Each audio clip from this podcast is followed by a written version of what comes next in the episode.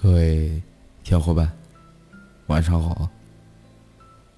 欢迎你们每天准时收听我的节目。很多时候，爱情是需要时机的，不合适的爱情往往很难走到终点。在爱情里，没有先来后到的说法，不是说你爱他多一些就能得到他对你同等的付出。在不爱你的人眼里，你对他的好，反而是一种沉重的负担。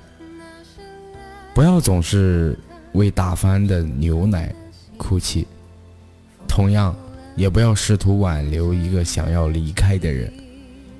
你总是想，如果能够主动示好，能多挽留一下，一切是不是就能完好如初？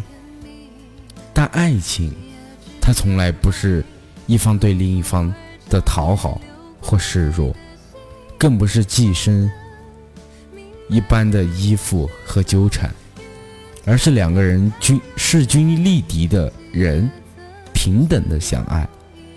也忘不了的那个人，也曾是对的人。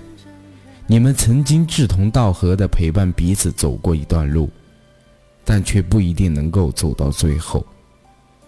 你们在渐行渐远中，开始变得步履不一。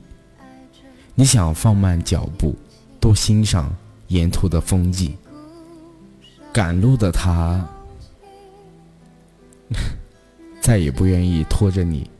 往前走，于是你们慢慢变得性格不合，你们以爱之名束缚对方，你们会冷战，会争吵，你们开始计较谁付出的多，谁付出的少。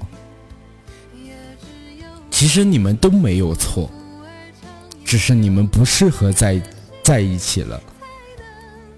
你应该找一个愿意为你慢下来的人，携手看日落，而他身旁站着的，也应该是一个同样渴望远方的人。爱情从来都不是一场马拉松，不是谁坚持到最后就是最大的赢家，也不是你主动迈出。前面的九十九步，靠近他就能最终感动到他，更不是你站在原地就能等来兜兜转转，来回的找你的他。每次临近放弃的时候，你心里还是会闪过一个念头：万一明天就回来了呢？所以，别再犯傻了好吗？也不要站在原地一直等了，爱情是等不来的。爱情的降临更像是一场人生的抽奖游戏，意外而突然的出现，但却是最好的礼物。感谢你们的收听，我是波仔。开心的话，记得转发到朋友圈。各位小伙伴，晚安，好梦。